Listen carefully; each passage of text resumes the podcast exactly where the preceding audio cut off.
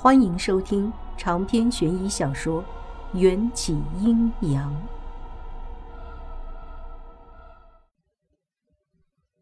小少爷说的是人话，我的理解能力也不差。这个他指的明显就是我吗？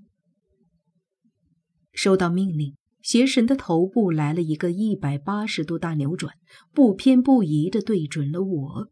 他抖了抖身体，原本如手臂粗细的条状躯体突然暴涨，像充了气的洋泡泡，膨胀成了原本的数倍大。不仅如此，还有更多的触手从四面八方包抄过来，堵掉了我的后路。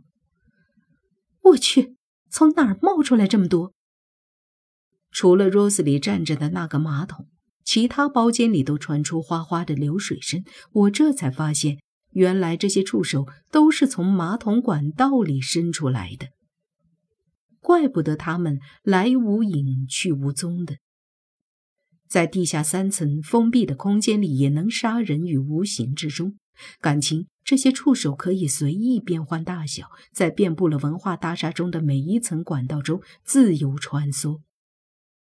吃过人的那条触手最为硕大，也像是总司令一般，指挥着其他较为纤细的触手来偷袭我。我手里有黄符，不见得吃亏，赶紧拿出了一沓黄符，在自己脚下的地面上铺成了一个圈我只要站在这符咒圈里，就能保住要害。虽然我的符咒杀不死邪神，但他们想要接近黄符，都免不了被烫掉几块皮肉。邪神非常听从小少爷的命令，小少爷叫他杀我，邪神就真的只对付我。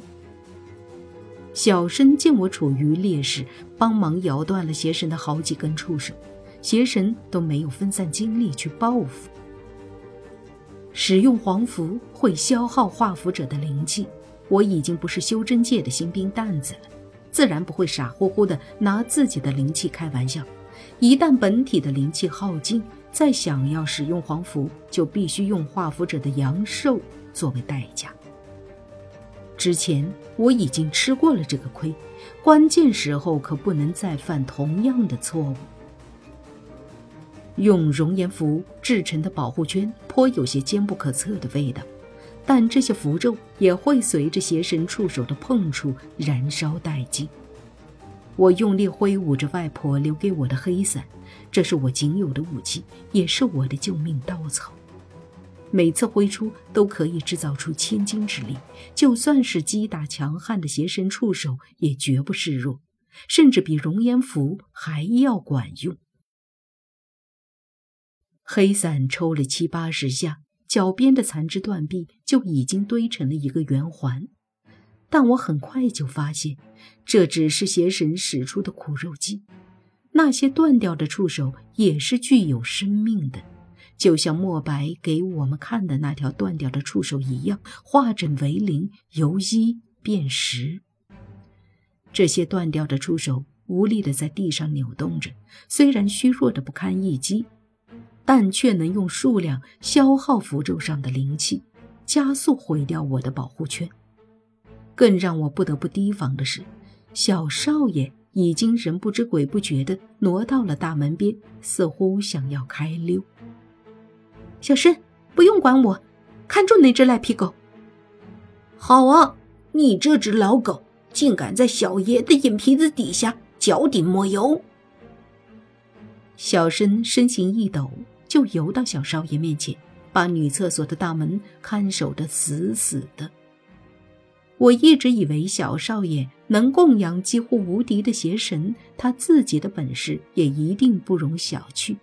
可在小生的辱骂威胁下，小少爷竟然选择了后退，还是那种犬类在感到害怕时夹着尾巴的动作。这似乎说明了，小少爷其实只是一个谋臣，典型的智商高、体能弱。我就说嘛。老天是公平的，不会让一个德智体美劳都很出众、完美的生物存活在世上。若真的出现了这种生物，那他的运气一定不会很好，就像是言情小说里那些各种优秀却各种被陷害的主人公一样。想到这儿，我脑壳里莫名浮现出了迎战的脸孔，胸口隐隐作痛。门那边，小声逼近一步，小少爷就后退一步，连神色都无法掩饰的惊慌起来。俗话说：“擒贼先擒王。”要是能把小少爷先结果了，或许这个凶猛的邪神也会安静下来。小申，把赖皮狗咬死！我挥汗如雨，挥舞黑伞的力道已经明显不足了，必须速战速决。小申兴奋地瞪大了眼睛，兴致勃勃：“娘亲，可以吃掉它吗？吃？”什么时候了，小申还想着吃？但在这紧要关头，我想都没想就吼道：“快去吃！”收到。小申说罢，对着角落里无路可逃的小少爷张开了与他身体不成比例的血盆大口。胆敢欺负我娘亲的，都要变成我的点心！哼！哦，不对，是变成我的粪便。就凭你，小少爷满脑袋冷汗，却没有失了镇定。他除了智商高，还有一个技能，就是脚底抹油的特别快。打从进入文化大厦起，我和 Rose 里就不止一次被一阵阴风跟踪过。现在想来，其实都是小少爷捣的鬼。就连那天在电梯里，神龙见首不见尾的那只鬼，不出意外，也应该就是小少爷了。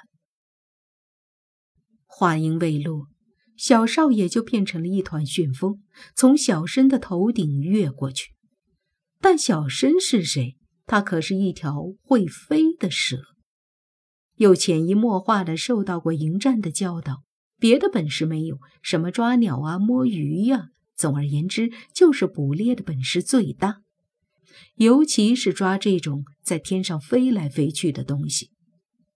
只见小申先是把身子拧成一团，然后猛地松开，蛇身就如弹簧一般冲到半空，大嘴直捣旋风中心。就听见“哎呦”一声，小少爷肥胖的身躯已经稳稳地落入了小申的嘴巴里。似乎只要小申用力那么一合嘴，小少爷就会断成两截。可我忘记了最重要的一件事情：蛇类在头脑清醒的时候都会顺应本性，也就是用活吞的方式进食。大部分的蛇在吞下猎物之前，都会花点时间用用身体将猎物绞死。小申听了我的催促，来不及把小少爷绞死，就开始往肚子里吞。然而，蛇类吃东西的速度是很缓慢的，尤其是在小申被迎战施法控制住了原本庞大的体型，只能以一条全长两米的普通蛇的大小去吞下小少爷这种一百五十斤左右的大型犬。我还在和邪神源源不断的触手做斗争，看着小申努力的把全力蹬腿的小少爷往喉咙里咽，这每一分每一秒都显得特别漫长，仿佛过了一个世纪。突然，被小申吞到一半的小少爷不再挣扎，似乎是死了，就连小申都狐疑的愣了半秒，紧接着。从小申的喉咙里传出了一个尖细的老男人的嗓音，就像是一个被逼急的七老八十的太监。先杀这条蛇，别让它吃我！小生，快吞！邪神要开始攻击你了！我大叫的同时，密密麻麻的触手已经扔下我。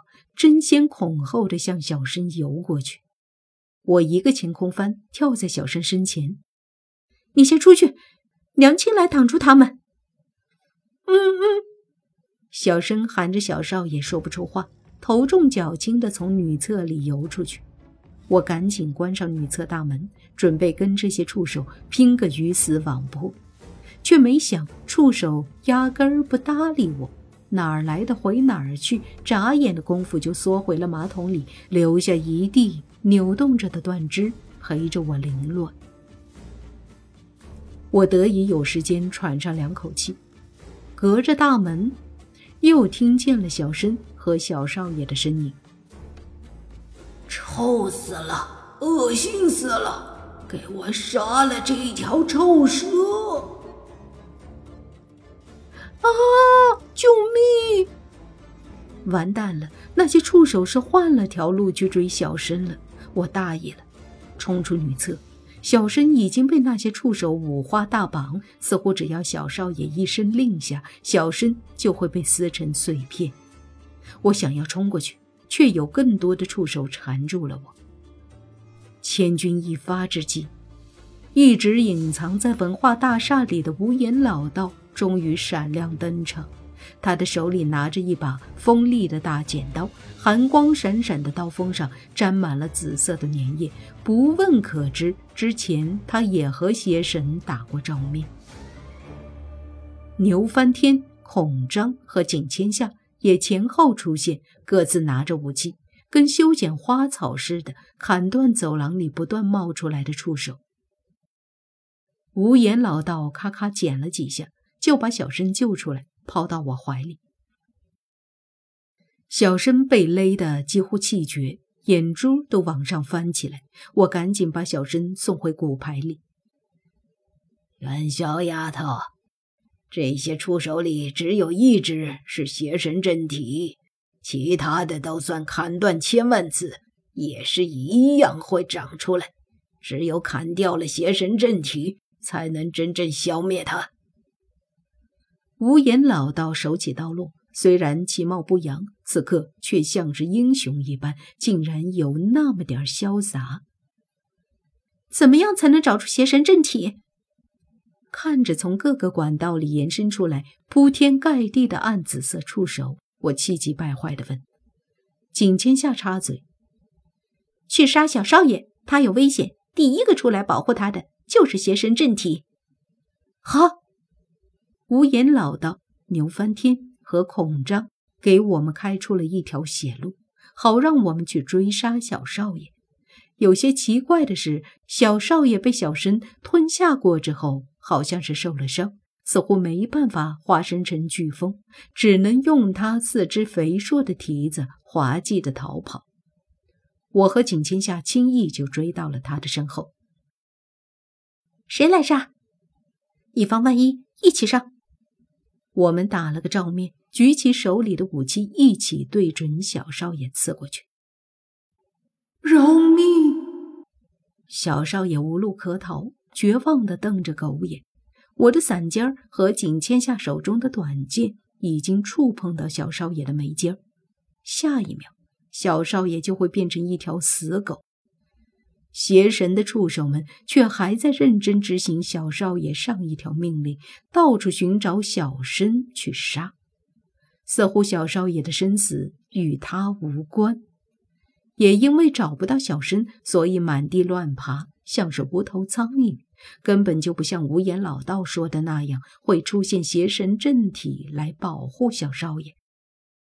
但就在此时，与我并肩而行的景千夏突然比我慢了半拍，在最后一刻微微收手，仿佛是故意想让我来杀死小少爷。察觉到这一点，我也想收手，但为时已晚。长篇悬疑小说《缘起阴阳》本集结束，请关注主播，又见菲儿，精彩继续。